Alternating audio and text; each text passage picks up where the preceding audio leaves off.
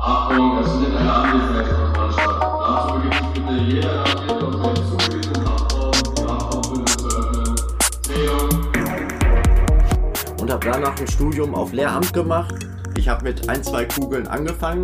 Wie komme ich an Geld und wie kann ich wieder an Stoff kommen?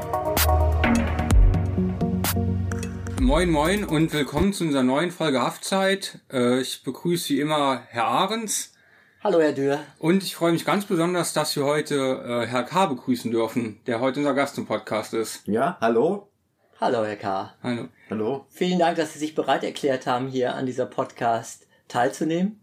Äh, Sie waren da sehr aufgeschlossen, freut mich. Gerne? Ja, freut mich ich auch. Bin dabei. Und die Zuhörer können sich auch freuen, weil mit Herr K. haben wir sicherlich einen ungewöhnlichen Inhaftiert mit einer spannenden Geschichte, die der gerne mit uns teilen wird. Herr K., vielleicht fängst du, ich hoffe, das ist okay, wenn ich du sage. Ja, auf jeden Fall. Ja, fängst du mal ähm, früh an. Sag vielleicht mal zuerst ein paar Takte zu dir, ähm, wie alt du heute bist und fang dann an, da in deinem Leben zu erzählen, wo du es relevant fandest, wie du aufgewachsen bist, wo du herkommst. Ja, okay. Gut, also ich bin 54 Jahre alt und äh, ja, habe also schon einige Jahre hinter mir und bin in Münster aufgewachsen. Ich komme ursprünglich aus Münster in Westfalen. Ja, meine Jugendzeit, ja, ich habe ein sehr bewegungsreiches Leben hinter mir, muss ich sagen, sehr abwechslungsreich. Ähm, ist so gewesen, ja, die war sehr konfliktreich, sehr spannungsreich vor allen Dingen, vor allen Dingen äh, was das Elternhaus anging. Ja, äh, da hat es immer wieder Probleme gegeben, viel Streitigkeiten, äh, womit ich als Jugendlicher auch fertig werden musste. Ja, aber ich bin ein Typ, der sich nicht gerne kleinkriegen lässt. Ja, ich hab, bin immer wieder, sag ich mal, mit Kraft und mit Stärke hervorgegangen und habe somit auch eine entsprechende schulische Laufbahn äh, gemacht. Haben Sie Geschwister? Entschuldigung. Ja, ich habe einen Bruder, der ist sechs Jahre älter als ich, aber keinen Kontakt mehr zu ihm, schon seit Jahren nicht mehr, weil er möchte mit mir keinen Kontakt und leider ist es dann von daher eingeschlafen. Ja, okay. Ja. Okay, und sonst, äh, ja, also, wie gesagt, äh, meine schulische Laufbahn ist äh, so gelaufen, dass ich also, ja, gymnasiale Unter- und Mittelstufe äh, entsprechend absolviert habe, bis Klasse 10, dann Oberstufe, entsprechend Abitur. Das habe ich auch alles ganz gut gemeistert, bin auch gut durchgekommen und habe danach ein Studium auf Lehramt gemacht, weil mir auch wichtig war, also pädagogisch zu arbeiten. Denn was ich im Elternhaus so erlebt habe, diese Konflikte und, und Spannungen, die auch immer wieder da waren, äh, da wollte ich irgendwas gegen unternehmen. Es war mir einfach wichtig, äh, da so, sag ich mal, ja, im Gespräch zu bleiben mit den Menschen. Ja, was ich dann zu Hause vermisst habe, wollte ich wenigstens nach außen bringen und mit anderen Menschen auch zu kommunizieren. Und das war mir sehr wichtig. Und da habe ich also, wie gesagt, die, die Lehramtslaufbahn mit Deutsch, Geschichte und Erdkunde äh, entsprechend begonnen und habe in Münster auch studiert, entsprechend abgeschlossen. Entschuldigung, wenn ich mal ja. kurz einhakte, einhake. Ja. Die Konflikte und Spannung zu Hause, Ja. woher rührten die? Ja, also wenn ich jetzt mal zu meinen Eltern, sag ich mal, äh, ein bisschen was zu sage. Äh, ja, mein Vater war 27 Jahre älter als meine Mutter. Das hätte auch mein Großvater sein können. Äh, man kann schon fast vom Generationenkonflikt sprechen, ja, der zwischen beiden waren. Und beruflich war zwischen den beiden Elternteilen auch ein Riesenunterschied. Meine Mutter äh, war Heilpädagogin, äh, war im öffentlichen Dienst tätig, hatte also ein ganz gutes Einkommen. Und mein Vater war selbstständiger Schneidermeister. Das heißt, äh, das Einkommen war sehr schwankend und oft relativ gering äh, so dass also Geld immer ein Thema war, sage ich Und- jetzt mal ganz klar und offen. Ich denke mal, ohne dass ich jetzt äh, in Stereotypen reden will, aber für einen Mann aus der Generation ist das vielleicht auch schwer in seinem Selbstbewusstsein zu vereinbaren gewesen, dass die Ehefrau mehr verdient Ja, als der Ehepartner in einer Zeit, wo es sogar noch eigentlich unüblich war, dass die Frau überhaupt arbeiten geht. richtig. Mut, was ich jetzt mal. Ja, die Mutmaßung ist vollkommen richtig, genau. Ja, also es ist nicht so eine typische Konstellation für die Zeit. Ja, genau, der Mann normalerweise, sag ich mal, wie man mal sagt, das Geld nach Hause bringt. Ja, und weniger die Frau und normalerweise dann auch nicht arbeitet. Ja, das ist noch dieses alte Klischee-Denken, die Frau gehört an Herd, ja, und der Mann geht arbeiten. Das ist natürlich auch drin und deswegen hat sicherlich auch diesbezüglich Konflikte gegeben. Ja, also es waren immer wieder Streitereien da und das ging, lief auch dann durch. Im Endeffekt ist es dann auch so gewesen, dass auch äh, meine Mutter äh, nachher Alkoholikerin wurde. Sie hat sich immer mehr dem Alkohol zugesprochen und dann wurde es noch problematischer. Äh, das, weil natürlich dann auch ein entsprechender Einfluss da war. Ja, dann ist leider, mal zu meinem Vater hatte ich ein sehr gutes Verhältnis, muss ich sagen, zu meiner Mutter leider nicht. Ja, das funktionierte überhaupt nicht. Sie mochte mich nicht. Es war sehr abschreckend auch, ja, wie sie mit mir umgegangen ist. Und es waren also auch zwischen uns dann sehr viel Spannung Also, Es gab da. keine vernünftige Mutter-Kind-Beziehung. Nein, gab es nicht. Überhaupt nicht. Ja, also meine Mutter war sozusagen, ja, mehr oder weniger das Regiment zu Hause auch. Ja, und äh, von der habe ich auch, sage ich jetzt ganz offen, Schläge kassiert. Ja, also auch heftige Art mit dem Bügel über den Rücken gezogen. Ja, und äh, alle solche Sachen, also oder mit, mit dem Gürtel oder was auch immer. Mein Vater hat mir höchstens mal eine Ohrlasche gegeben, aber dabei ist es dann auch geblieben. Ja, und äh, da hat es natürlich auch dadurch Konflikte zu Hause gegeben, auch klar, ja, wie die Erziehungsstile aussehen. Mein Vater hat einen ganz anderen Ansatz gehabt als meine Mutter, obwohl sie Heilpädagogin war, da erwartet man eigentlich einen anderen Erziehungsstil, aber nun gut, ist jetzt so gewesen, kann ich nicht mehr ändern. Ja, und ähm, ja, zu meinem Vater, wie gesagt, hatte ich ein sehr gutes Verhältnis. Der war immer für mich da, hat mich geliebt, wie eigentlich eine Mutter einen Jungen oder einen Sohn leben, lieben sollte. Ja, und äh, naja, es war, wie gesagt, bei uns umgekehrt. Leider ist mein Vater, ja, als ich 24 war, gestorben. Sodass also für mich erstmal eine riesen Lücke auch im Leben entstanden ist, ja, weil eine wichtige Bezugsperson war weg. Meine Mutter hat noch äh, bis vor zwei Jahren noch gelebt, also noch viele Jahre länger. Und äh, ja, hat mich, äh, sag ich mal, weiter, ich sag mal, tyrannisiert in Anführungsstrichen. Ja, also es ging bis ins Erwachsenenalter, diese ganzen Problematik weiter. Sie mochte mich nicht, sie hat mir die schlimmsten Sachen gewünscht, ja, und damit musste ich auch klarkommen im Studium, nachher auch im Lehrerberuf. Sie haben dann noch zu Hause gewohnt, auch später noch. Ja, ich habe äh, noch sehr lange zu Hause gewohnt, also bis zum 38. Lebensjahr sogar noch. Ja, also sogar, ich war sogar bei meiner Mutter noch geblieben, obwohl es diese Spannungen gegeben hat. Jeder hatte seinen eigenen Bereich, aber ähm, ja, ich hatte immer die Hoffnung gehabt, dass sich was verbessert. Ja, ich hatte immer wieder gedacht, Gott, das ist deine Mutter und vielleicht ändert sich da mal was, vielleicht verbessert sich da mal auch die Situation, das Verhältnis.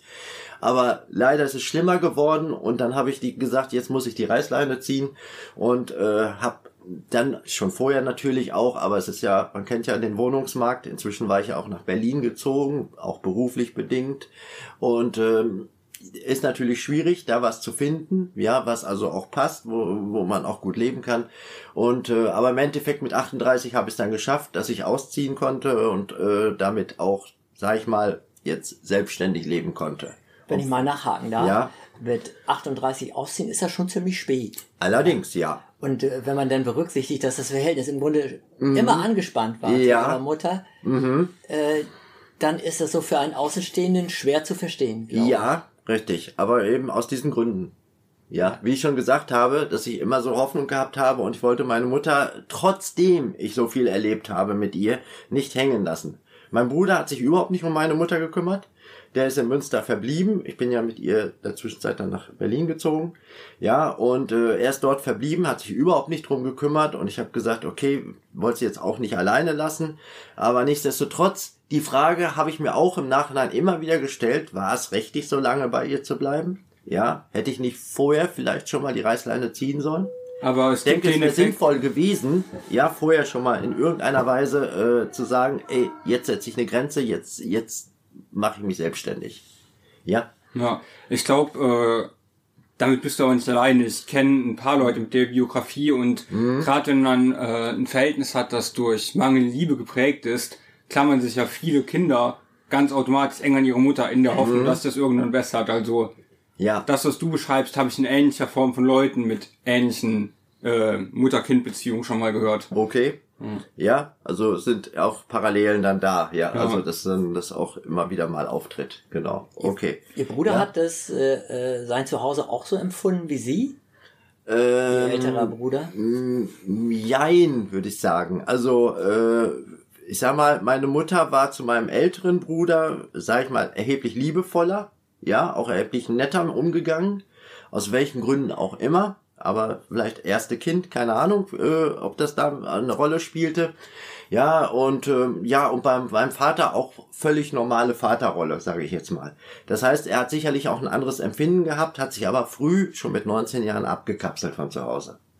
So, so dass da sicherlich auch eine andere Biografie dahinter steckt, ja, als das, wie ich es jetzt erlebt habe. Ja. Ne? Ja, Und wie gesagt, äh, als ich dann ausgezogen war, gut, äh, dann habe ich zwar alleine gewohnt, es war auch gut. Meine Mutter hatte mich aber auch rausgefunden, wo ich wohnte und hat auch immer da viele Probleme noch gemacht. Ja, sie hat äh, angerufen und äh, nachts auch äh, äh, immer wieder angerufen, hat geklingelt, ist zum, zur Tür gekommen, alles. Also es war nicht einfach, ja. Sie sind nicht weit weg von zu Hause gezogen. Nee, also ich bin ja in Berlin geblieben, bin nur in anderen Bezirke äh, umgezogen. Ja, also von daher konnte sie natürlich das relativ schnell erreichen, äh, wo ich hingezogen war. Ja. Ja, obwohl ich ihr nicht gesagt habe, wo ich hinziehe. Das habe ich bewusst nicht gemacht, aber sie hat es trotzdem rausgefunden. Klar, man ist gemeldet und ich weiß nicht, wie das da zusammengekommen ist, aber auf, sie hat es auf jeden Fall rausgefunden, aus welchen Gründen auch immer. Ja, das ist so der Punkt da, dazu gewesen. Dann kam dann hinzu, damit bin ich dann so ein bisschen, jetzt gehe ich jetzt die Richtung äh, zur Straffälligkeit, ja, also wo es bei mir problematisch wurde. Also wir waren ja jetzt beim Studium. Ne? Sie, ja, ja. Achso, ich ja. Genau, lass uns vielleicht mal, bevor wir zur Okay, ich war, Straffälligkeit war, kommen, war doch schon, nee, ich war doch schon bei dem Beruf. Ja, Ja. Ähm, bevor wir zur Straffälligkeit kommen, äh, wir haben uns jetzt Ja. auf den familiären Aspekt äh, fokussiert. Mhm. Ähm, nach dem Studium hast du dann, denke ich mal, genau wie ich nach dem Studium, dein Referendariat als Lehrer gemacht Genau. Und richtig. hast als Lehrer gearbeitet. Ich ja? habe als Lehrer gearbeitet, genau. Ähm, magst Neun du Jahre ich, lang. wir beide haben ja schon darüber geredet, aber Ja. so ein bisschen für Herr Ahrens und Ja. uns Zuhörer erzählen, Ja. wie hat dir der Beruf als Lehrer denn so gefallen und an was für eine Schule hast du gearbeitet, ohne dass du die Schule nennen. Ja. musst, aber so Okay. die Schulform, erzähl mal ein bisschen. Gut. Ja, also ich habe an verschiedenen Schulen gearbeitet. Mhm. Ich hatte immer nur ein oder zwei Jahresverträge. Ich habe, wie gesagt, äh, insgesamt äh, gut neun Jahre äh, an Schulen gearbeitet. Erst in Münster, also nach dem Referendariat. Ich war im Gymnasium, ich war in einer Gesamtschule und ich war in einer Hauptschule. Und äh, habe dort eben ein, zwei Jahre dann entsprechend unterrichtet, ja, meine Fächer. Und äh, ja, Schule war für mich Erfüllung, Herausforderung. Ja, ich bin gut damit klargekommen, also in Münster auf jeden Fall. Hatte da also auch mit den Schülern keine Probleme. Also, dass immer wieder Schwierigkeiten auftreten, ist normal. Aber es ist nicht so, dass sie jetzt so gravierender Art waren, dass ich sage, äh, nee, geht gar nicht. Ja, also ich habe meinen Beruf völlig verfehlt, ich komme damit überhaupt nicht klar. Das hat gut funktioniert, muss ich sagen. Und äh, bin da auch gut äh, durchgekommen. Ja, nur eben als der letzte Vertrag ausgelaufen war, hatte ich keine Anschlussstellung gefunden.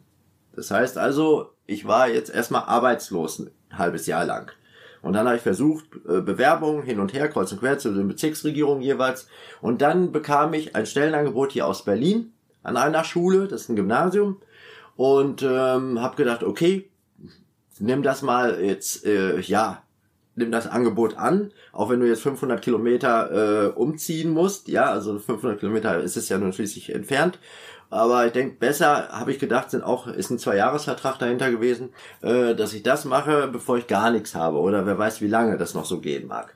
Ja, dann habe ich dieses Angebot angenommen, bin nach Berlin umgezogen und ähm, ja, bin an der Schule auch ganze Zeit gut gefahren. Es gab dann auch mal Spannungen, ja, die dann auch ja größeres Ausmaß annahmen. Ja, das, äh, das will ich nicht weiter vertiefen, was da genau los war. Aber es wurde mir einiges zur Last gelegt, wobei ich aber nichts damit zu tun hatte, überhaupt nicht. Aber man kennt das ja, Beweisverfahren immer schwierig. Ja, äh, wie kann man was beweisen, wenn es schwer belegbar ist? Ja. Ja, und äh, Ihnen naja. wurde was vorgeworfen. Mir wurde was vorgeworfen. Das war jetzt nichts Strafrechtliches, äh, das nicht, äh, sondern es, es war, ja, es war auch nicht, dass ich jetzt, äh, ja, mit einer Schülerin irgendwas hatte, sondern das war eine Sache mit einer Schlägerei, die da verbunden war, wo ich wohl mit involviert gewesen bin. So, und da wurde mir was vorgeworfen, was aber nicht der Fall war. Ja. Auch wenn ich als Schlichter dabei gewesen Ja. bin, das will ich mal so, Ja. so weit dazu sagen. Ja, aber das hatte man anders ausgelegt. Und da äh, wurde es dann sehr schwierig. Und ähm, dann kam auch alles so ein bisschen zusammen. Ja, der Fall, wie gesagt, mit meiner Mutter, die, diese schulische Problematik. Dann hat äh, meine Freundin mich verlassen, auch noch in dem Moment, wobei ich schon ein paar Jahre mit ihr zusammen gewesen bin. Und ich dachte, dass wir das weiterentwickeln könnten, aber auf einmal war da auch Schluss. Ja, und äh, überhaupt keinen Kontakt mehr. Und dann fiel ich in ein tiefes Loch. Das, dann hatte da ich eine warst du- Wir reden Lebenskrise. gerade über eine Zeit, wo du so Ende 30, Anfang Ende 40 warst, oder? Genau, da war ich Ende 30. Also das war wirklich so, äh, genau, war ich fast 40. Genau, äh, der Zeitraum war das, also Ende 39. Ja, und äh, da fiel ich, wie gesagt, in so ein Loch rein und dachte, mein Gott, jetzt da Probleme, hier Probleme, ich, weiß nicht mehr weiter. Ich hatte irgendwie keine positive Perspektive mehr. Ich wusste nicht mehr, wo, wo rein, wo raus und wie ich jetzt weiter mein, mein Leben gestalten soll. Das war für mich wie eine Midlife-Crisis, aber in schärfster Form, muss ich sagen. Also eine richtige Lebenskrise, die ich da durchlaufen bin. Ja, und da fing dann an, ja, eben meine ja, strafbar, straffällige äh, Geschichte. Also ja, damals jetzt- war es nicht so ganz einfach, auch eine neue Anstellung zu bekommen. Als Ganz Lehrer. genau, richtig.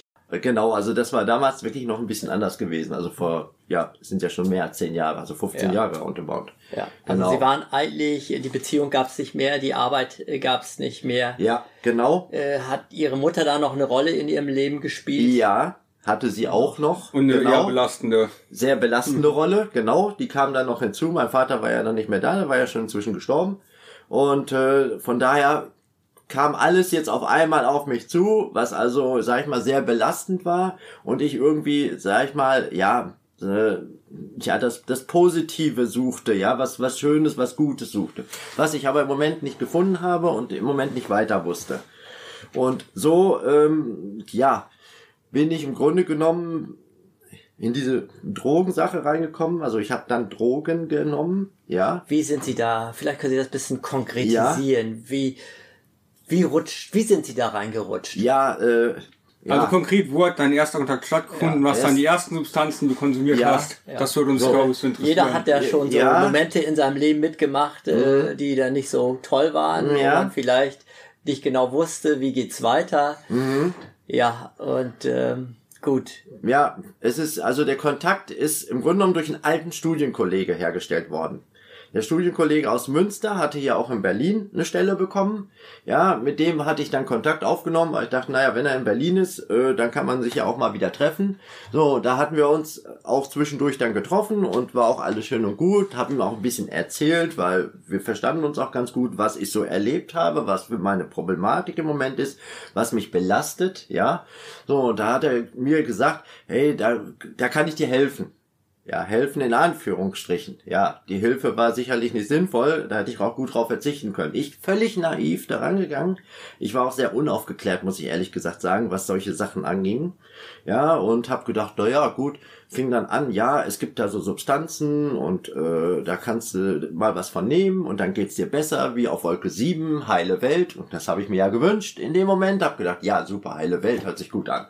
Ja, und man denkt nur noch, Tunnel, Tunnel. Man sieht nur noch, ach, da ist was Gutes hinter. Versuch das mal. So, und er hat mich dann an einen Dealer rangeführt. Klassisch U-Bahn, ja. Ja, gibt ja genug Dealer in den U-Bahnen, die unterwegs sind. Und äh, hat mich da rangeführt und so bin ich im Kontakt mit der Droge gekommen, in dem Fall Heroin. Und äh, ja, mit dem Dealer. Hatte Ähm, vorher aber mit Drogen noch nie was zu tun Ja, gehabt. genau, Hab da ich- auch das- überhaupt nicht dran gedacht, dass da was Schlimmes hinterstecken könnte. Wollte ich gerade fragen, also nur um das gerade nochmal zu verstehen. Ja. Du hast also nicht eine jahrelange Suchtgeschichte, die mit Alkohol und Cannabis angefangen hat Mhm. und dann über Kokain zum Heroin kam, sondern bei dir war Heroin der Einstieg. Ja, genau. Ich hatte zwar äh, geraucht, klar, normal Zigaretten geraucht, Ja. das schon, das fing bei mir mit 19 an. Ja, das ja, aber äh, mit Alkohol mal ein Bier getrunken, okay, das hat sicherlich jeder mal, aber jetzt sage ich war nicht von abhängig gewesen, ja, sondern ich hatte sonst mit Drogen oder mit mit Cannabis oder sonst was mit Hasch nichts zu tun gehabt, sondern das fing wirklich mit Heroin dann an. Aber das Ja. ist ja wie von 0 auf 100. Ja, Ja. Absolut. Ja, Aber daran habe ich überhaupt nicht gedacht, mit äh, genau was Sie jetzt sagten. Ja, ich habe gedacht, na ja, gut, das ist vielleicht so eine Einstiegsgeschichte. Ja, und dann nimmst du mal was und dann geht's dir besser und dann ist es gut und du kannst wieder aufhören und dann Aber geht's das Leben wieder muss ich weiter. wirklich, das jetzt als Außenstehender klingt das ziemlich naiv. Ja, war ich auch in dem Fall. Weil wir leider in der Schule keine Aufklärung bekommen haben, was ich sehr bedauert habe. Ich sag, warum hat man in der Schule uns nicht da entsprechend aufgeklärt? Es wurde über Alkohol gesprochen, es wurde über Zigaretten gesprochen. Ich sag, warum nicht über harte Drogen? Hätte man da sicherlich mehr gemacht, auch später noch mehr gemacht, denke ich, wäre ich ganz anders daran gegangen. Man hat zwar Informationen gehabt, dass da sicherlich nicht alles gut ist. Aber so viel Information bekommt man doch über die Medien nicht mit. Ja, da wird ja auch gerne viel verschwiegen, äh, was die Wahrheit ist. Und äh, da sage ich mir, äh, da fehlen wirklich die Informationen, die Aufklärung. Und dann kommen solche Si- Situationen, wo man ganz naiv an irgendwelche Sachen rangeht, die gefährlich sind, die einfach nur gefährlich sind. So, Sie und so bin ich da auch rangekommen. In, in, Sie waren praktisch ja in einer Situation, Ja. äh, wo Sie eigentlich wahrscheinlich, gehe ich mal von aus, Depressionen hatten und Mhm. eigentlich auch psychologische Hilfe gebraucht hätten. Ja, richtig. Und dann nochmal die Frage zu dem Freund. Mhm. Naja, wenn man das so bezeichnen mag, ja. Ja, Gut. genau. Ja, im Nachhinein. War der selbst heroinabhängig? Also, ja, ja. War er selbst sogar. Und äh, hab mir gedacht, Mensch, der schafft Schule, der macht alles. Ah, ja. das war ein Lehrer, der Und auch ein heroinabhängig war. Genau, Und richtig. Und dachte ich, naja, was kann ja da nichts Schlimmes dran sein. Mhm. So habe ich dann gedacht. Also auch noch mit dieser Naivität bin ich da rangegangen. Äh, Herr K., darf ich dich mal fragen, für die Mhm. Zuhörer, die sich mit der Thematik ein bisschen mehr auskennen, Mhm. äh, wie hat der erste Kontakt stattgefunden? Das klassische Blechrauchen oder Mhm. direkt intravenös oder äh, durch die Nase gezogen? Nase. Nase? Genau. Nur Nase. Und das ist auch dabei geblieben. Ich habe nie geraucht und auch nie irgendwas gespritzt oder geballert oder wie auch immer man das bezeichnen mag. Es ist wirklich Nix interessant. Die äh, Geschichte Nur nasal. von deinem Heroinkonsum unterscheidet sich grundlegend von allen anderen, die Mhm. ich auch hier aus dem Substituierten aus kenne. Bei den meisten fängt das an mit dem klassischen Alufolie-Rauchen und endet relativ schnell beim intravenösen Konsum. Mhm. Ja, Und bei den meisten gibt es eine Jahr, jahrelange Geschichte, wo die bei ja. Heroin landen. Also ich glaube, du äh, bist der A-typischste Heroinkonsument, den ich Ja. bislang kennenlerne. ja. Aber- Aber sehr außergewöhnlich. Sonst gibt, warum, warum soll es sowas nicht geben? Ja. ich weiß, dass es Ja, so ungewöhnlich ist es ist. eher Es ist auch normal nachvollziehbar, muss ich sagen. Ja. Mhm. Äh, äh, Also sich äh, gleich Heroin äh, intravenös äh, reinzuziehen, Mhm. ist sicherlich bedeutet sicherlich eine höhere Hemmschwelle äh, zu haben. Äh, das, äh, Genau, auch deswegen- ist auch deswegen frage ich. gewesen. Weil ich glaube, intravenös, Ja. das wäre jetzt für viele Zuhörer und für mich sehr überraschend gewesen, wenn ein erster Kontakt mit Drogen überhaupt direkt die Nadel im Arm gewesen wäre. Mhm. Aber ähm, also ich habe auch schon Lehrer kennengelernt, die sich zum Beispiel Kokain durch die Nase reinziehen oder Ja. äh, kennen einen Anwalt, der das ab und zu macht. Das ist nachvollziehbarer, dass man als ersten Konsum das Ja, macht. Genau, das war so der erste Kontakt, der erste Konsum und äh, dabei ist es auch geblieben. Ja, also immer nasal äh, dann entsprechend das zu mir genommen. Wie hat sich das dann entwickelt vom ersten Kontakt in der U-Bahn? Also magst du so ein bisschen deinen Suchtverlauf dann Ja. beschreiben? Darf ich noch mal ganz kurz einfragen? Okay. Was ist aus Ihrem Freund geworden? Also aus Also, dem Bekannten, sag ja. ich mal so. Keine Ahnung. Ich habe sofort den Kontakt abgebrochen, sobald ich äh, merkte, was er mir angetan hat. Ja, also da habe ich gesagt, so, äh, nichts mehr. Ja, ich hatte nur noch ihm gesagt, er soll mich in Ruhe lassen. Ja, das, was er mir angetan hat, das ist unverzeihlich und das werde ich auch nie vergessen und nie verzeihen. Und ich möchte, dass er sich nicht mehr meldet, meine Telefonnummer löscht und ich möchte mit ihm nichts mehr zu tun haben. Weil da war das Suchtgedächtnis schon da inzwischen. Ich merkte, man wird abhängig von dem Zeug, extrem abhängig.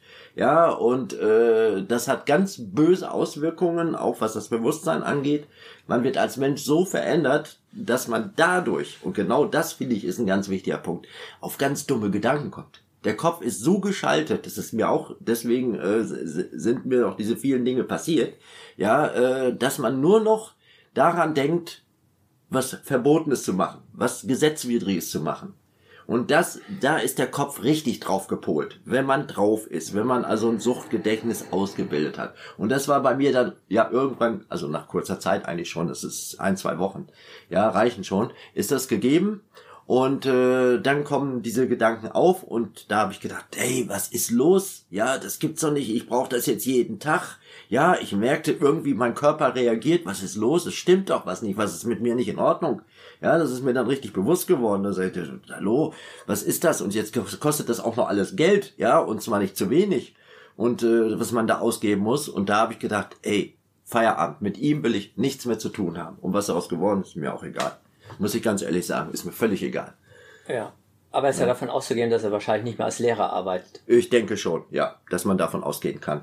Denn irgendwann wird er auch, äh, sage ich mal, ja, ich sag mal in Anführungsstrichen vor die Wand gelaufen sein. Ja. Ja, und äh, als Lehrer nicht mehr arbeiten können, weil es fällt ja auch irgendwann auf. Ja, und äh, denke mal, der Konsum wird ja höher und dann fällt es mit Sicherheit irgendwo. Also auf. der erste Rausch war also sehr für Sie eine große Erleichterung. Ja, anscheinend. muss ich sagen. Also das war ein schöner Moment. Also es war wirklich heile Welt. Also war schön, war toll. Äh, Das Leben hatte überhaupt keine Probleme mehr. Ja, sondern ich schwebte auf Wolke 7 und ich fand es toll. Ja, ich hatte äh, tollen Schlaf gehabt. Ja, ich hatte tolle Träume und es, es war schön. Es war einfach nur schön. Allerdings, man muss ganz klar dazu sagen, das sind Momentaufnahmen. Ja. Leider, oder in dem Fall auch Gott sei Dank, sind es nur Kurzzeiteffekte. Ja, sie können wirken also nicht lange, nämlich nur so lange, solange natürlich der Stoff, sage ich jetzt mal, wirkt. Und wenn da die Wirkung weg ist und man jetzt Nachschub braucht, ja, dann ist es, ist man wieder auf dem Boden der Tatsachen und man merkt, hey, äh, irgendwas stimmt hier nicht, ja. Aber der Körper reagiert, der Kopf reagiert und der erwartet natürlich entsprechend Nachschub. Und das heißt, also braucht man das Zeug wieder, damit es einem besser geht. Ansonsten hat man so ein körperliches Unwohlsein, äh, das ist unbeschreiblich. Da ist eine Grippe harmlos gegen, eine schwere Grippe. Ja, also wenn man das mal angeht. Magst du so ein bisschen beschreiben, wie deine Suchtentwicklung war? Wenn ich nach Sucht Suchtentwicklung frage, meine ich zwei Sachen. Zum einen, äh, wie hat sich das dann in den nächsten Jahren ab dem ersten Konsum in der U-Bahn sowohl dein äh, Alltag verändert und dein soziales Umfeld, zum anderen aber auch, vielleicht kannst du das dann so in Kugeln pro Tag oder Gramm pro Tag sagen, wie hat sich so deine konsumierte Menge entwickelt? Ja. Also, erstmal zur konsumierten Menge, vielleicht fange ich damit mal an. Äh, die hat sich natürlich nach oben entwickelt, klar. Ich habe mit ein, zwei Kugeln angefangen, also Zähnekugeln dann in dem Fall. Ja, äh, das sind so immer, glaube ich, 0,3 Gramm etwa drin pro Kugel. Ja, kann man so von ungefähr von ausgehen. Ja, weil es sind ja auch viele Beimischungen noch mit dabei. Also ist ja kein reines Heroin, was man Ja. bekommt auf der Straße. Und die Kosten? Eine, eine Kugel kostet 10 Euro. Ja, und das ist so eine kleine Kugel, ja, kann man jetzt natürlich schlecht zeigen, aber Äh, vorstellbar ist es sicherlich schon, äh, die ist sehr klein, also da ist ganz ein bisschen Pulver drin und das war's. Ja, also das sind zwei Züge, dann ist es fast weg, sage ich jetzt einfach mal. Ja, und ähm, das ist nicht viel, aber es hat erstmal natürlich eine Wahnsinnswirkung, ja, wenn man das bisschen, sage ich jetzt mal, einnimmt. Und so mit ein, zwei Kugeln kam ich pro Tag aus, eine ganze Zeit, so ich sag mal drei, vier Wochen, ging, war das okay. Aber dann wurde es mehr. Also nach drei, vier Wochen kam schon die dritte Kugel dazu, dann nach zwei, drei Wochen die vierte Kugel. Also das hat sich dann immer weiter nach oben potenziert, muss man schon sagen. Weil dann war ganz schnell die fünfte, sechste, siebte Kugel auch da und im Endeffekt waren es neun bis zehn Kugeln. Die ich Täglich, am ja. Tag täglich brauchte, also roundabout 90 bis 100 Euro pro Tag, die ich verbraucht habe. Und Sie waren ja damals zu dem Zeitpunkt ohne Arbeit, oder? Genau. Ich war dann ohne Arbeit, ja, Waren also, bekamen also Arbeitslosengeld Genau, noch? richtig. Ja, das habe ich zwölf Monate dann bekommen. Genau. Ja. Sind mit dem Geld dann aber dann wahrscheinlich auch nicht mehr Mhm. gut ausgekommen. Nein, absolut nicht mehr. Ja. Ne, und da geht's dann los. Wie schaffe ich es, an Geld ranzukommen? Wie schaffe ich es, mit der Droge klarzukommen? So, und das ist das, was einen dann also wirklich, sag ich mal, ja, das ganze weitere Leben beschäftigt. Man ist nur noch mit dem Kopf dabei, wo kriege ich meinen Stoff, wo kriege ich mein Geld her und wie komme ich durch den Tag durch. Und das ist alles das, was einen beschäftigt. Ich habe mich dann also auch, um nochmal auf die Ausgangsfrage zurückzukommen, äh, mehr und mehr isoliert. Ja, also ich habe mich draußen kaum noch blicken lassen, nur zum Kaufen. Bin dann nach Hause gegangen, habe da dort konsumiert und war zurückgezogen. Ja, einfach nur zurückgezogen, so hey, genieß es, nimm es einfach nur auf und und äh, lass mich alle mal in Ruhe. Ja, und äh, so hat sich dann auch mein Leben weiterentwickelt. Ja, also im Grunde genommen vereinsamt man mehr und mehr. Also so habe ich mich gefühlt. Das, das war so die Situation. Das heißt, die sozialen Kontakte schlafen ein, beziehungsweise können gar nicht mehr aufgebaut und entwickelt werden. Äh, und natürlich beruflich auch nichts mehr möglich, weil man das kraftmäßig nicht mehr schafft. Das fing bei mir also nach zwei, drei Monaten an, dass ich die Kraft nicht mehr hatte. Man ist verschlafen, die Zeit spielt gar keine Rolle mehr, man kennt gar keine Uhrzeiten mehr. Man kann keine Termine mehr einhalten. Ja, also Termine eigentlich unmöglich noch einzuhalten, wenn jemand sagt, also um 10 Uhr am nächsten Tag sollst du kommen, äh, das klappt meistens nicht. Ja, wenn man es bis 11 Uhr schafft, hat man Glück gehabt, wenn überhaupt. Ja, also äh, das ist so, ja, man Das lebt ist- in einer anderen Welt, sage ich einfach mal. Es ist ja, hört sich Nicht? an wie ein Teufelskreis, ja? Ja. Man vereinsamt Genau, mit der Droge, ja, ja, äh, hat einen immer höheren äh, Bedarf an Geld. ja, Äh, also man hat viele Probleme. ja, Und versucht die Probleme durch Mehrkonsum zu verdrängen. ja, so kann man sagen, genau. Ja, so kann man das wirklich äh, zusammenfassend sagen. Genau, da, damit versucht man sie zu verdrängen, um wieder diesen Effekt zu haben. Ja, hey, ist ja doch alles schön, alles gut und jetzt, jetzt stimmt wieder alles. Ja, aber sobald der Konsum wieder runter, also der Konsum nicht, aber sobald die Wirkung wieder runtergeht, gehen die Probleme wieder vom selber los. Genau, äh, wie Sie sagten, es ist ein Teufelskreis. Ja. ja, der da in Gang gesetzt wird und der wird immer stärker. Ja, und dass da im Grunde genommen das Ende vorprogrammiert ist, ist liegt dann ganz klar auf der Hand. Ja, das war mir dann auch inzwischen klar geworden, als ich schon länger konsumiert habe, dass ich sage, irgendwann wird es nicht mehr gehen. Entweder ich sterbe vorher oder ich fahre den Karren so vor die Wand, dass ich, wie ich auch schon gedacht habe, im Knast lande. Ja. Und genauso ist es ja im Endeffekt gekommen. Ja, und das, der Weg ist vorprogrammiert. Jeder wird in Knast landen, der mit Drogen zu tun hat und wirklich lange damit zu tun hat und es wird immer extremer. Ja, das ist, ist der Effekt dabei und äh, da kann ich nur alle vorwarnen und sagen, Leute, lasst wirklich die Finger davon. Ja, weil der Weg ist vorprogrammiert. Jetzt äh, hast du es ähm, eben schon, ich sag mal, angeteasert, äh, Ja. indem du gesagt hast, äh, uns erzählt hast, du warst da arbeitslos, du brauchtest immer mehr. Ja, Jetzt ist für mich natürlich spannend, wie hast du das Geld bekommen für die Ja. Drogen, Ja. wenn du nicht unterrichtet hast? Genau, ja. Genau, das ist, ist natürlich jetzt die, die spannendste Frage, ja. Ähm, und damit fängt natürlich, ja, die Strafbarkeit an, nämlich mit Betrug habe ich das gemacht, und zwar mit Überweisungsbetrug. Äh, ich hatte, weil ich zwischenzeitlich mal, um ein bisschen Geld zu verdienen, ja, hatte ich ein Jahr in einem Wirtschaftsbüro gearbeitet. Wirtschaftsbüro ist ein Maklerbüro, will da kurz was zu sagen, in Berlin. Ähm, ja, was Investmentfonds vermittelt, Geldanlagen vermittelt, Versicherungen vermittelt, ja, und äh, somit also beratende Tätigkeit auch in dem Bereich hat. So bin ich an Menschen rangekommen, die also auch Geld auf dem Konto hatten, ja, und ich dann auch entsprechend, sag ich mal, irgendwelche, äh, ja, Fonds oder was auch immer da entsprechend vermittelt habe. Ich wusste aber, dass die Leute, sage ich jetzt mal, 30.000 Euro auf dem Konto haben.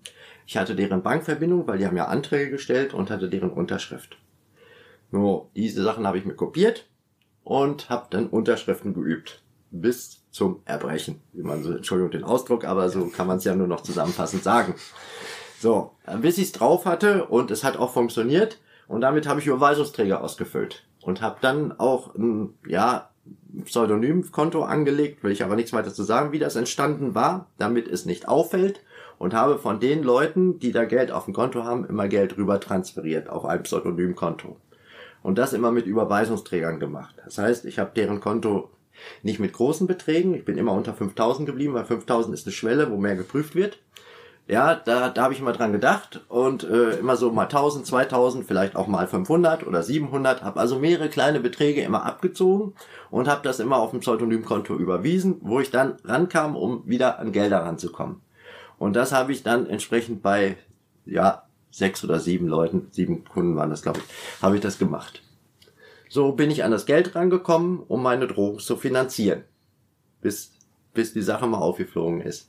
Wie lange hat das gedauert? Wie lange kamst du damit durch? Vier? Jahre lang. Vier Jahre. Es hat vier Jahre gedauert, bis äh, ich da, sag ich mal, ja, erwischt wurde. Ja. Ja.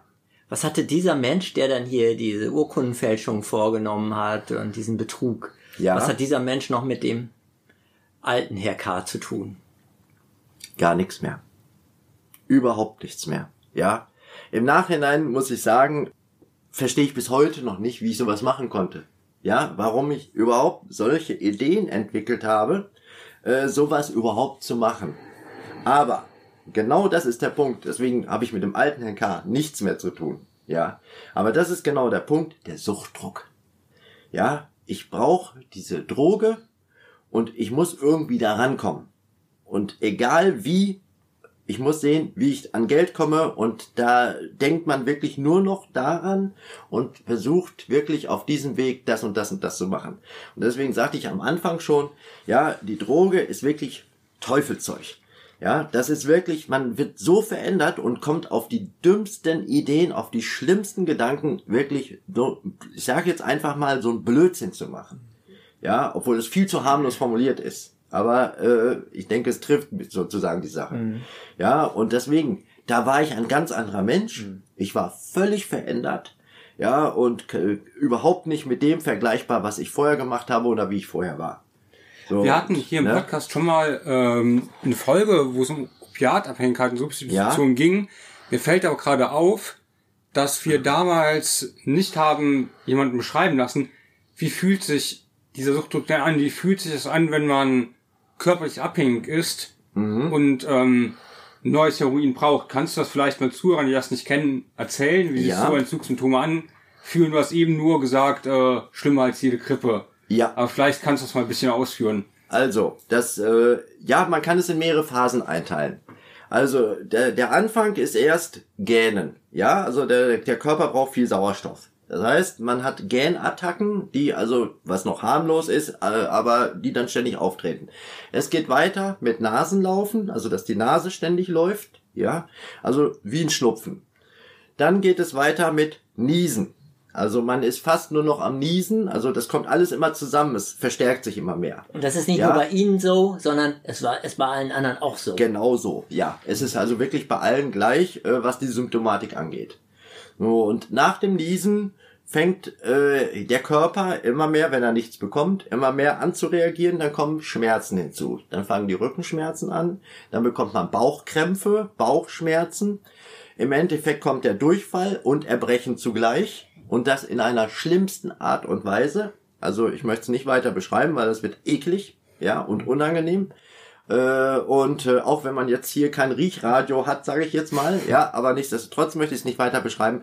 Also alle Symptome kommen zusammen. Also man hat Schmerzen in den Beinen, äh, in den Armen, überall.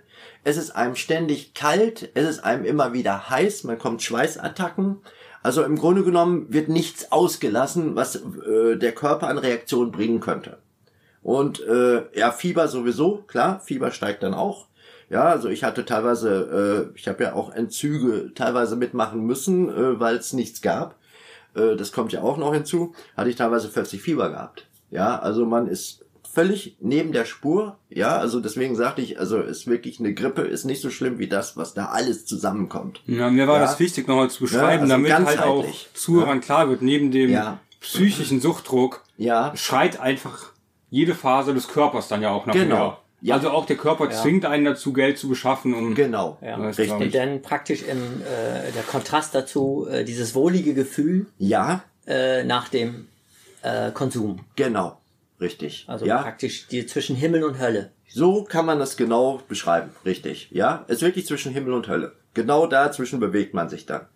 Und äh, sobald man ich habe das ja auch, wie gesagt, schon mitgemacht, dass ich also den kompletten Entzug hatte und ich das vor Schmerzen fast nicht mehr aushielt. Also das war wirklich extrem. Ja, also es ist fast unbeschreiblich, wenn man es nicht selbst mal gefühlt hat, äh, um das nachzuvollziehen. Ja, äh, wenn ich dann wieder Material bekommen habe, damit es mir besser geht, da brauchte ich nur eine Linie zu ziehen. Nach fünf Minuten war alles wie weggewischt. Es war nichts mehr zu spüren. Keine Schmerzen mehr, kein Nasenlaufen mehr, gar nichts mehr. Da habe ich gesagt, meine Güte, so, so ein bisschen Pulver, was das mit einem Körper macht. Das war für mich unvorstellbar. Danach ging es mir wieder gut. Ja, mhm. also das ist wirklich nach fünf Minuten schlagartig. Und das ist bei allen anderen aber genauso. Herr ja, K., also dass Sie sich damals aufgerafft haben, einen Job zu suchen damals. Ja. ja. Während Ihrer Sucht. War der Hintergrund schon im Grunde so, okay, so komme ich an Geld, also kann ich an mehr Geld kommen, mehr als mir eigentlich zusteht? Genau. Richtig. Ja, der Hintergrund war schon, war schon da. Genau. Ja. ja. Weil ich war ja schon drin, ja, ja und ich wusste, äh, es geht erstmal so weiter. Ich hatte überhaupt keinen Gedanken daran, äh, sage ich jetzt mal, sowas wie Substitution oder sowas zu machen, also über Ersatzdrogen äh, da wieder rauszukommen. Der Gedanke war erstmal gar nicht da. Man, es war nur der Gedanke, wie komme ich an Geld und wie kann ich wieder an Stoff kommen. So, und das war im Grunde genommen, wie Sie sagten, jetzt die Vorbereitung dazu. Ja. ja, und deswegen habe ich diesen Job gemacht. Insofern, ja, nein, einerseits war ich froh, dass ich diesen Job hatte, andererseits war es aber schlecht, weil dadurch habe ich ja. mein Leben kaputt gemacht. Ja. Also kaputt gemacht will ich jetzt nicht sagen, aber äh, ja, ich habe so verändert, ja, dass ich im Grunde genommen ja, ja vieles, sage ich mal, verloren habe. Ich habe sehr viel Verluste dadurch erlitten. Ja, und das kann man mit nichts aufwiegen, mit gar nichts. Und da kann auch eine Droge das nicht aufwiegen. Ja, muss ich im Nachhinein sagen, jetzt, jetzt bin ich natürlich schlauer, klar, aber ist zu spät. Ja, jetzt ist es passiert, ich kann das Rad der Zeit nicht mehr zurückdrehen. Nein. Ähm, gerade nochmal für mein Verständnis, ja. äh, dass du jetzt gerade in Haft bist und wir beide uns kennengelernt haben, ja. das resultiert aus der Straftat mit dem Überweisungsbetrug. Ja. Da sitzt die Strafe dafür ab. Genau. Komplett. Ja. ja, es waren mehrere Fälle natürlich, ja. ja die mir dann zur Last gelegt wurden. Und äh, das ist jetzt die Strafe, die ich jetzt absitze. Genau. Ja. Herr K., wie war das denn? Äh, Sie waren sicherlich bis zum Schluss äh, heroinabhängig. Ja. Oder ja, Sie sind jetzt ja im Substitutionsprogramm. Genau. Und wann begann das mit diesem Substitutionsprogramm? Das begann äh, Ende 2017 fing das Substitutionsprogramm an. So lange bin ich jetzt drin in diesem Programm. Ja. Und äh, ja, es fing an, als ich keine Geldquelle mehr hatte und ich nicht mehr an die Drogen rankommen konnte. Aber noch Somit. in Freiheit oder hast du in Haft? Nein, das war noch in Freiheit, okay. genau. Also in Haft bin ich äh, im September 2020 gekommen. Ah, okay. Also das heißt äh, drei Jahre, roundabout drei Jahre später. Ja, also es war kein Geld mehr da. Genau. Und das war eigentlich auch der Grund äh, zum, zum äh, Ersatzdroge. Richtig, genau. Dann habe ich mir wirklich genau Gedanken gemacht, was kann ich jetzt machen? Ich komme an keine Quelle mehr ran. Ich kann also nichts mehr machen. Ich habe keine Möglichkeiten mehr an Geld ranzukommen, damit also auch nicht mehr an den Stoff. Und äh, habe mich dann kundig gemacht, was kann ich jetzt überhaupt machen, welche Möglichkeiten bestehen. Und somit bin ich äh, an die Substitution rangekommen. Ja, habe das über das Gesundheitsamt erfahren. Ja, ich hatte mich beim Gesundheitsamt erkundigt. Und äh, die hatten mich dann informiert, was ich machen könnte, wie ich da wieder rauskomme und äh, bin dann eben zum zum äh, Arzt oder zu einer Arztpraxis für äh, Grundversorgung Suchtmedizin gegangen und die haben mich dann auch dankenswerterweise aufgenommen und bin dann mit Methadon äh, substituiert worden. War das bei dir direkt beim ersten Mal erfolgreich oder hattest du anfänglich auch Rückfälle zu Heroin oder Beikonsum? Nein, also äh, Rückfälle hatte ich am Anfang noch gehabt, also im Substitutionsprogramm ja, die waren noch gegeben, weil der Gedanke war immer noch da, weil es noch alles frisch war. Ja. Äh, könntest ja mal wieder und vielleicht mal probieren und mal sehen, wie es ist und so. Ja, also es ist immer noch eine gewisse Neugier da, ob das immer noch so ist, auch mit Methadon. Aber äh, auch da die Finger von lassen, weil es hat nämlich eine ganz gravierende gegensätzliche Wirkung, wenn man Methadon nimmt. Weil dann bekommt man einen Turbo-Effekt, so sagt man auch dazu. Das heißt, äh, dann wird der Körper so aufgepusht im Moment, ja, dass man im Grunde genommen, ja, wenn es zu viel ist, wenn man zu viel äh, Beikonsum hat, dass es tödlich wird. Ja, also das Herz fängt erheblich schneller an zu schlagen, es rast regelrecht und es sind viele dabei auch sogar gestorben, ja, die dann zu viel Beikonsum hatten. Aber am Anfang hatte ich ein bisschen gehabt, das stimmt, da hatte ich ein paar Rückfälle, das war das erste halbe Jahr, muss ich sagen. Danach habe ich gemerkt, das hat ja alles gar keinen Sinn es bringt sowieso nichts mehr. Lass es. Es gibt nur neue Probleme, nämlich neue Probleme in der Hinsicht, äh, dass ich aus dem Substitutionsprogramm rausgeflogen wäre, weil äh, ich wäre reduziert worden schon in der Substitution, in der Methadonvergabe, weil Beikonsum heißt dann auch, äh, man ist, steckt dann nicht ganz hinter oder man steht nicht ganz äh, voll dahinter, äh, jetzt ist Methadon zu nehmen, sondern man will ja wieder alles andere ausprobieren. Und das ist ja nicht Sinn der Sache sondern man sollte ja dann wirklich bei der Stange bleiben. Und da habe ich gesagt, okay, nach einem halben Jahr, jetzt gibt's nichts mehr. Und habe das auch durchgehalten, durchgängig und das werde ich auch weiter durchhalten. Kein Alkohol mehr, auch kein Alkohol mehr. Also Alkohol hatte ich auch noch getrunken, es wurde auch sogar mehr bei mir. Das kam, der Effekt kam dann sogar noch hinzu. Ja, äh, in der Substitution, dass ich anfing, mehr Alkohol zu trinken, was äh, sicherlich auch hinderlich ist. Und äh, dann eben anfangs noch mit diesem Beikonsum Heroin.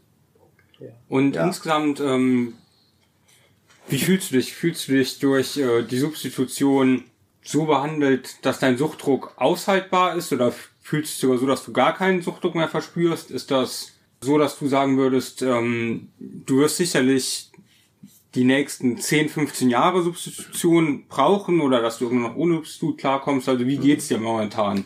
Also mir, ja, also mir geht es gut damit. Ja, also äh, ich habe überhaupt keinen Suchtdruck mehr, was sehr selten auftritt.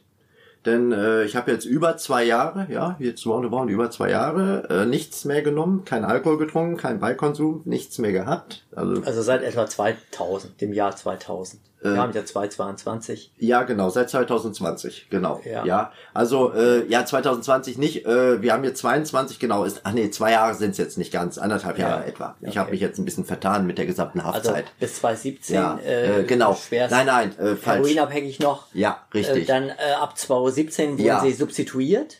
Genau. Dann richtig. aber eben nur noch mit äh, Alkohol kam dazu genau. und dann noch leichten Beikonsum. Richtig. Von aus, ja. Ganz genau. Ja und äh, die Straftat lag noch mal zurück vor 2017. Die war vor 2017, 2014, 2015 war das. Okay. Mhm. Genau. Da waren die Straftaten, muss man ja dazu ja. sagen. Mhm. Ja.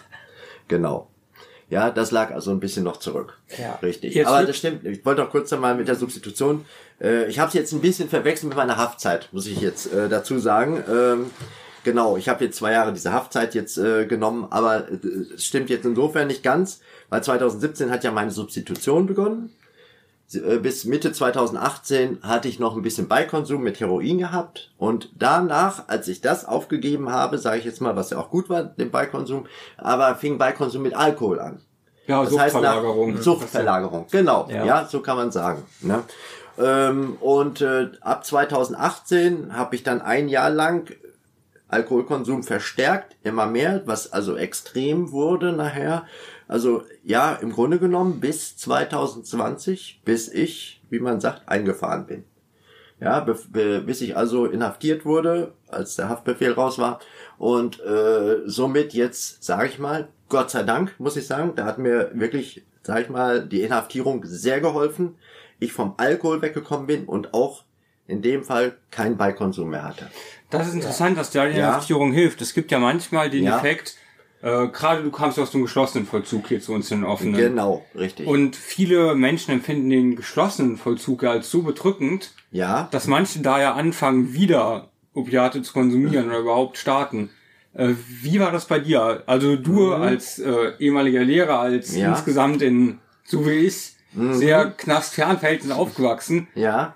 Du bist jetzt auf einmal äh, in der geschlossenen, äh, im geschlossenen Vollzug. Ja. Hattest du da dann nochmal den Drang? zu konsumieren? Also, oder? Genau, Sie waren ja dann in Moabit, ne? Gehe ich mal von nee, aus. Charlottenburg, Plötzensee. Ich war in Plötzensee. Also Sie waren nicht in Also du hast nie in U-Haft gesessen? Doch, äh, drei Monate war ich in U-Haft. Also das war ja praktisch der erste quasi, Sie sind verhaftet worden. Genau. Zu Hause gehe ich mal von Zu Hause, aus. richtig. Und dann äh, warst du aber in Moabit drei Monate, oder? Und dann war ich drei Monate in Moabit, okay. genau. Ja. Aber da ich ja Strafer war, also nicht mehr U-Häftling, mhm. ja, musste ich ja verlegt werden über die Eva in Moabit. Und die hat dann gesagt, okay, dann gehen Sie nach Plötzensee oder Charlottenburg und äh, setzen, sitzen da dann ihre Strafe weiter. Ich denke mal, um da nochmal nachzuhaken, als Sie inhaftiert wurden, dann waren Sie auch als erstes, Sie haben ja eine Entzugserscheinung gehabt. Gehe ja, mal von aus. Richtig. Äh, genau. Und äh, da sind Sie dann gleich wieder äh, substituiert worden. Ja. Gehe ich mal von aus. Genau. Und das ging dann auch relativ reibungslos. Ja, absolut muss ich sagen. Also das ist wirklich reibungslos gelaufen, dass da der Übergang äh, wirklich sehr gut klappte, auch dank der Gruppenleitung, den Sozialpädagogen, die da vor Ort ja. waren, ja, die sich darum gekümmert haben, dass das alles läuft und das hat auch wirklich reibungslos funktioniert. Plötzlich waren Menschen da, die sich gekümmert haben. Ja, das genau gut, dass das jetzt angesprochen haben, genau diesen Effekt habe ich dann erlebt, ja, dass ich sage, man, es kümmert sich jemand um mich, was vorher nicht so der Fall war, sondern äh, und helfen mir auch dabei ja, dass ich wieder auf die Beine komme. Denn ich, ich, ich war ja im Grunde genommen, war ich ja in ein tiefes Loch gefallen und, und wusste ja nicht mehr rein und raus. So, und das war für mich sehr hilfreich gewesen und die haben mich wirklich alle da auch sehr gut unterstützt, auch im Plötzensee, muss ich sagen. Ja, hier setze ich das fort, möchte ich auch dazu sagen, ganz hervorragende Unterstützung und das ist sehr hilfreich, um auf die Frage nochmal zurückzukommen, sage ich mal, auch keinen Suchtdruck mehr zu spüren ja, weil man merkt, man wird ernst genommen, ja, man wird also wirklich, es ist anerkannt, äh, dass man mit seinen Gedanken, Wünschen und Problemen auch jemanden hat, mit dem man drüber sprechen kann, der einen unterstützt und hilft, um wirklich wieder auf den geraden Weg zu kommen.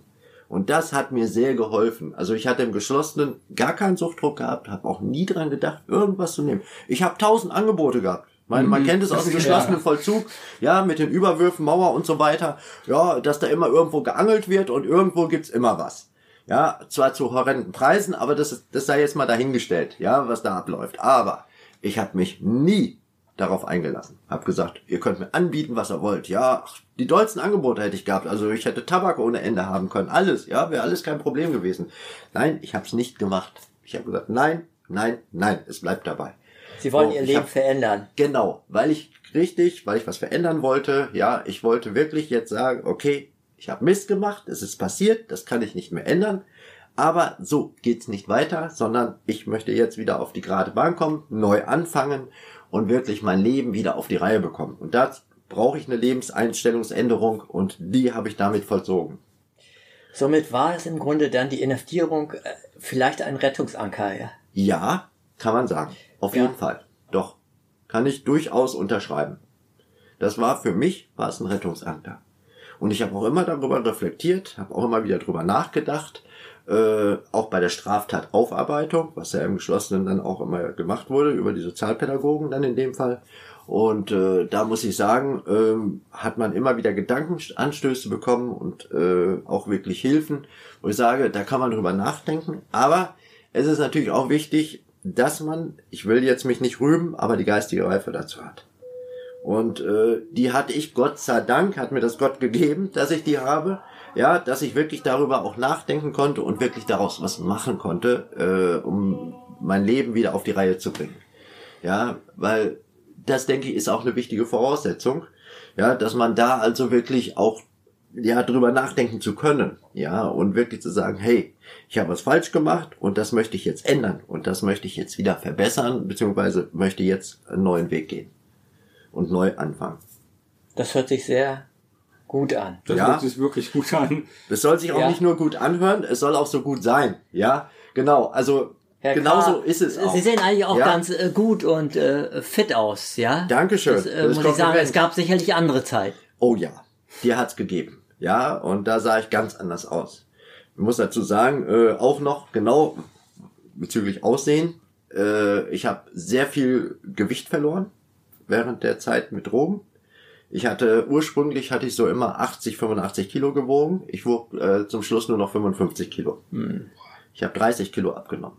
Ich war dürr, man hat, ich war fast ein Knochengerüst. Gesicht war schon fast wie eingefallen, sage ich jetzt einfach mal, salopp formuliert. Und ich bin froh, dass ich wieder jetzt zu Kräften gekommen bin. Jetzt habe ich wieder mein altes Gewicht von 84 Kilo und äh, habe auch wieder zugenommen, ja und ja auch Gesicht, alles. Ich bin wieder ein ganz anderer Mensch. Ja, und so muss es auch sein. Und damit fühle ich mich wohl und komme damit auch gut klar. Und ich komme jetzt auch mit der Abdosierung klar. Ich habe ja mit 10 ursprünglich angefangen, nochmal kurz die Substitution anzusprechen. Ja, also mit 10 Milligramm ne, habe ich angefangen und bin jetzt auf 3 Milligramm runter.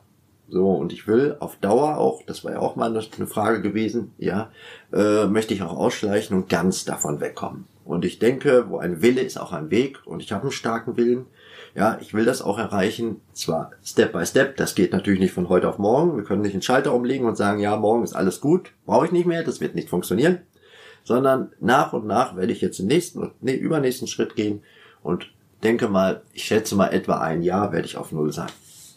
Das ist mein Plan, mein Ziel und bin auch froh, dass ich jetzt im Moment so viel Unterstützung da habe, dass ich wirklich auch dieses Ziel verfolgen kann und auch erfüllen werde. Und das ist mir wichtig. Zumal jetzt auch sich vieles Gutes für mich ereignet hat. Ich habe Arbeit draußen bekommen seit gestern. Und äh, mit der Wohnung hat sich jetzt auch schon vieles ergeben. Das heißt, der Weg nach der Zeit hier wird sicherlich gut verlaufen für mich. Und das motiviert mich und stärkt mich, daran weiterzuarbeiten. Ja. Es lohnt sich, ja. um das mal so auf einen Nenner zu bringen. Ja, Herr K., damit hast du ja. gerade selber was angesprochen, was jetzt sonst so auch meine Frage gewesen wäre. Wir fragen immer am Ende so ein ja. bisschen nach Zielen und nach Wünschen. Ah, gut. Die hast okay. du gerade ja beschrieben. Ja. Und ich glaube, äh, in dem Fall würde ich mal noch einen Wunsch äußern. Ich wünsche dir, dass du weiter deinen Weg so gut gehst. Ja, danke. Dass du Erfolg hast in dem, was du dir vornimmst. Ja. Und ähm, dass du schaffst mit Abdosieren und mit dem clean bleiben. Das ist ein Wunsch, den ich dir von ganzem Herzen ja. mitgebe. Vielen, vielen herzlichen Dank. Ja, nehme ich gerne auf. Ja, und danke für die Anerkennung und äh, das werde ich auf jeden Fall so Herr K., vielleicht noch eine Frage. Fühlen Sie sich hier gut angenommen? Ja. Ja. Rundum, muss ich sagen. Also da kann ich wirklich beanstandungsfrei das also 100% sagen. Ja. Ja, Herr K., ich wünsche Ihnen auch alles, alles Gute. Dankeschön. Sie machen auf mich einen festen, entschlossenen Eindruck. Ja. Muss ich sagen. Und äh, Sie hören sich so an, dass Sie auf keinen Fall wieder rückfällig werden wollen. Und äh, genau. diese Kraft, die Sie dazu brauchen, die wünsche ich Ihnen sehr. Vielen Dank. Ja. ja. Danke, dass du hier warst. Respekt ja, für deine Willenskraft. Dankeschön. Die will ich dir ja. mitgeben. Und ähm, wir sagen danke fürs Zuhören und hören uns nächste Woche bei der neuen Folge Haftzeit. Tschüss, Herr Ahrens. Tschüss, Herr Dürr. Ja. Tschüss, Herr K. Ja, tschüss zusammen, genau. War schon außergewöhnlich, die Geschichte. Eine ganz ungewöhnliche Geschichte. Ähm, es hat mich überrascht, dass jemand in dem Alter und mit dem Bildungshintergrund so, ich sag mal, unbedarft an Heroin herangeht. Ja. Also ich fand es nicht äh, unglaubwürdig, aber schwer vorstellbar. Ja, das ist sicher sehr untypisch. Die ganze Geschichte hat mich dann auch betroffen gemacht. Mich auch. Auch. Da kann man dem Herr K. nur alles Gute wünschen. Ja, das haben wir auch gemacht.